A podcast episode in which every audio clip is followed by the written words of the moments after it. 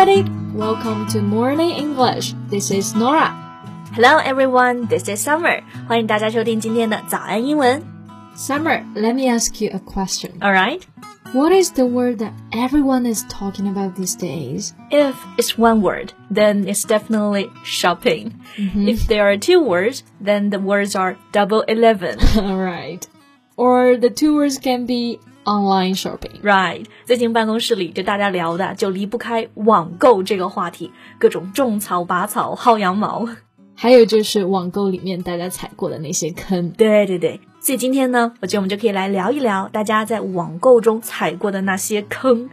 那以后你在外网买东西啊，也不怕被坑了。嗯，那讲到这个被坑啊，我知道一个绝对不坑的，就是我们早安英文双十一的优惠名额。那距离活动结束只有最后五天了，这一次的力度呢，真的是史上最大。对，这次活动是我们最后一次的两折特惠。就是这次双十一活动之后呢，我们就会恢复原价，一年是一千三百八十元。嗯，除了两折，还会有买一年送一年、买两年送三年的超值特惠，每天不到一块钱就可以学两年。对，这还不是全部啊！今年呢，我们还会送二零二一年全年的重外教直播，就是三百六十五天，天天直播。我啊，Nora 老师、Colin 老师天天给大家直播上课。嗯，那这个还会配套学习群，过年也不会放假，只要你愿意学。对，而且如果你在活动期加入了会员，还可以参与华为 P 4 0手机、iPad、Kindle 等一千份礼物的抽奖。老板呢，就是 Alan，他好像还说还有很多大奖没有抽出去的呀。那这次真的是早安英文史上最大的活动，就只有最后五天了。那如果呢，你想在二零二一年和我们一起给自己一个告别烂英文的机会，就赶紧微信搜索“早安英文”公众号，回复“双十一”数字的十一，就可以了解我们的会员课，然后来抢名额了。那今天同样也为大家整理了学习笔记，欢迎大家到微信搜索“早安英文”，私信回复“笔记”两个字来领取我们的文字版笔记。All right, to start off, first I think we can talk about this word. 坑，讲到坑呢，我觉得大家一开始能够想到的就是价格虚高啊，被坑啊，或者是买的东西太差了就被骗被坑了。对对对，那对应到英文里面呢，它其实是不一样的表达，对吧？那比如说价格被坑、被宰了，they would use this word rip off。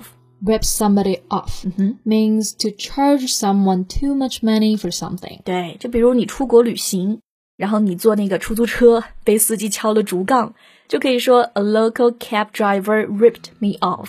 那这里呢，还可以经常用被动被坑了，所以呢，你就可以这么说：I got ripped off by a local cab driver. Right，这里是个 verb，是个动词词组 rip off。那如果这两个词中间呢加上一个连字符，它就变成一个名词。It means something that is unreasonably expensive。对，那天我们出去吃饭嘛，就被宰了。对啊特结账的别贵然后结账的时候呢，就发现有的菜特别贵，对还不好吃，服务也不行。对 So then we can say the meal was a rip-off and the service was also appalling. ，right。而且呢，在价格上被坑，还有个更加口语化的单词啊，就是 screw。 Yeah. Know that this word is a slang. Right. So do not use it in writing or formal speaking. Right，所以说被宰了，口语中你就可以这么来说：I've been ripped off or I've been screwed。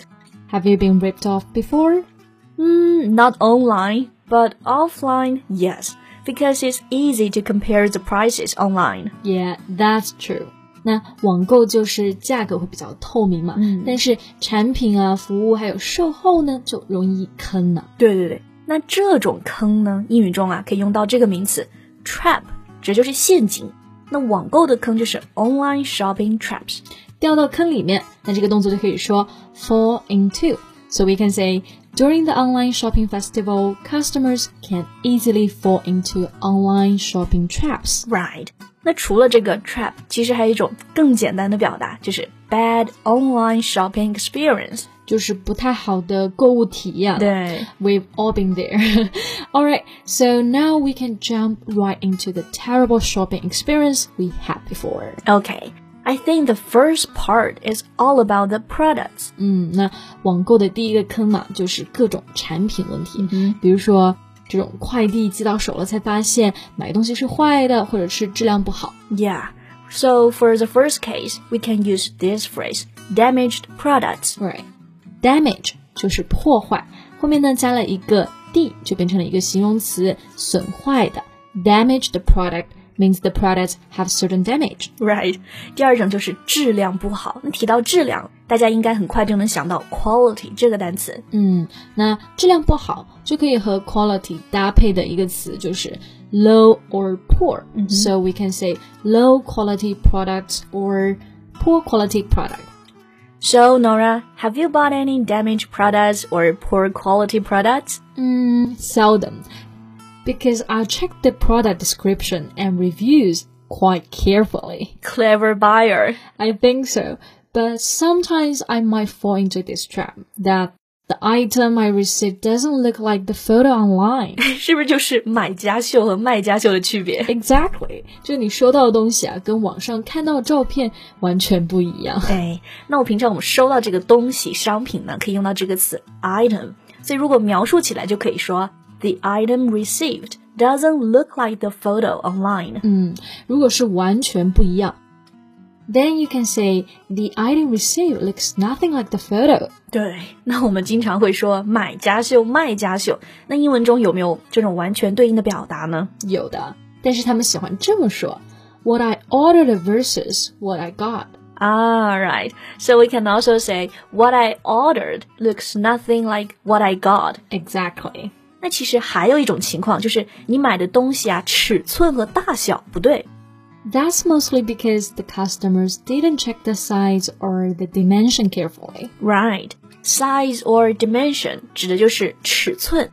If you don't check them, you might end up buying something that's either too big or too small. I learned that in a hard way. Alright. So, if you receive this kind of product, what would you do?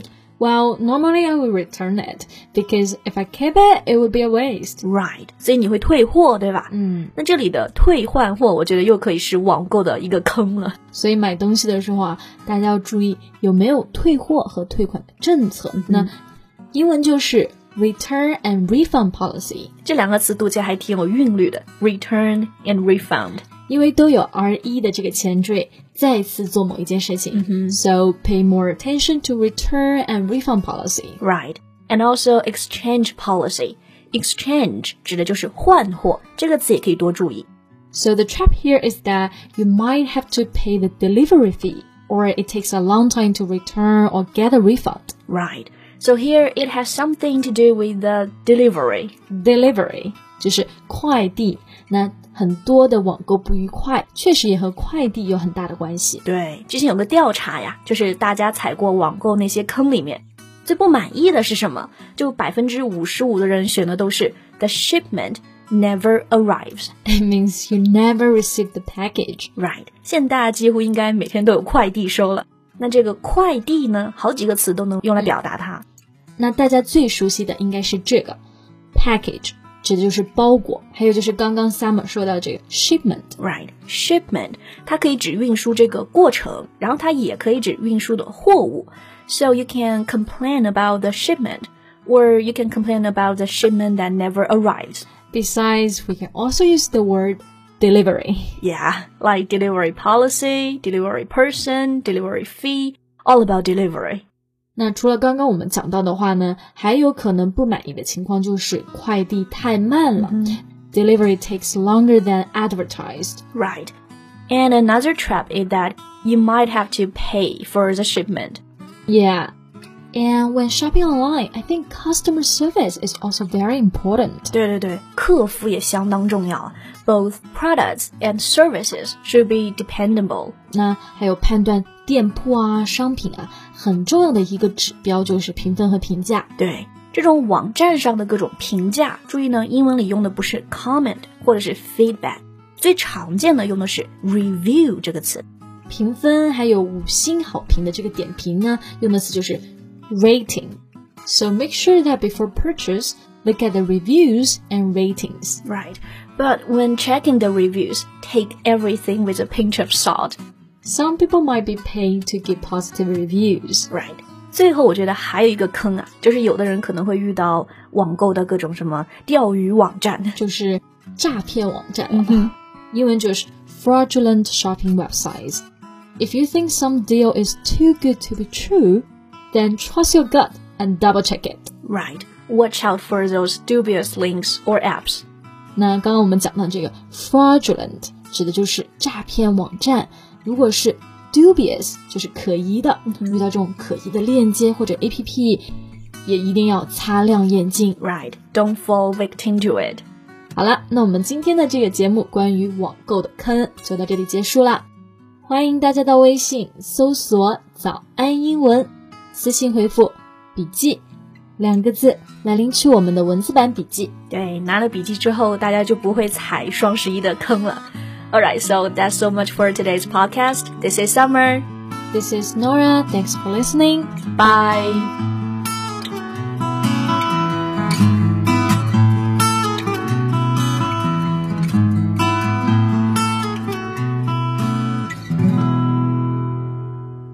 This podcast is from Morning English. 学口语就来早安英文。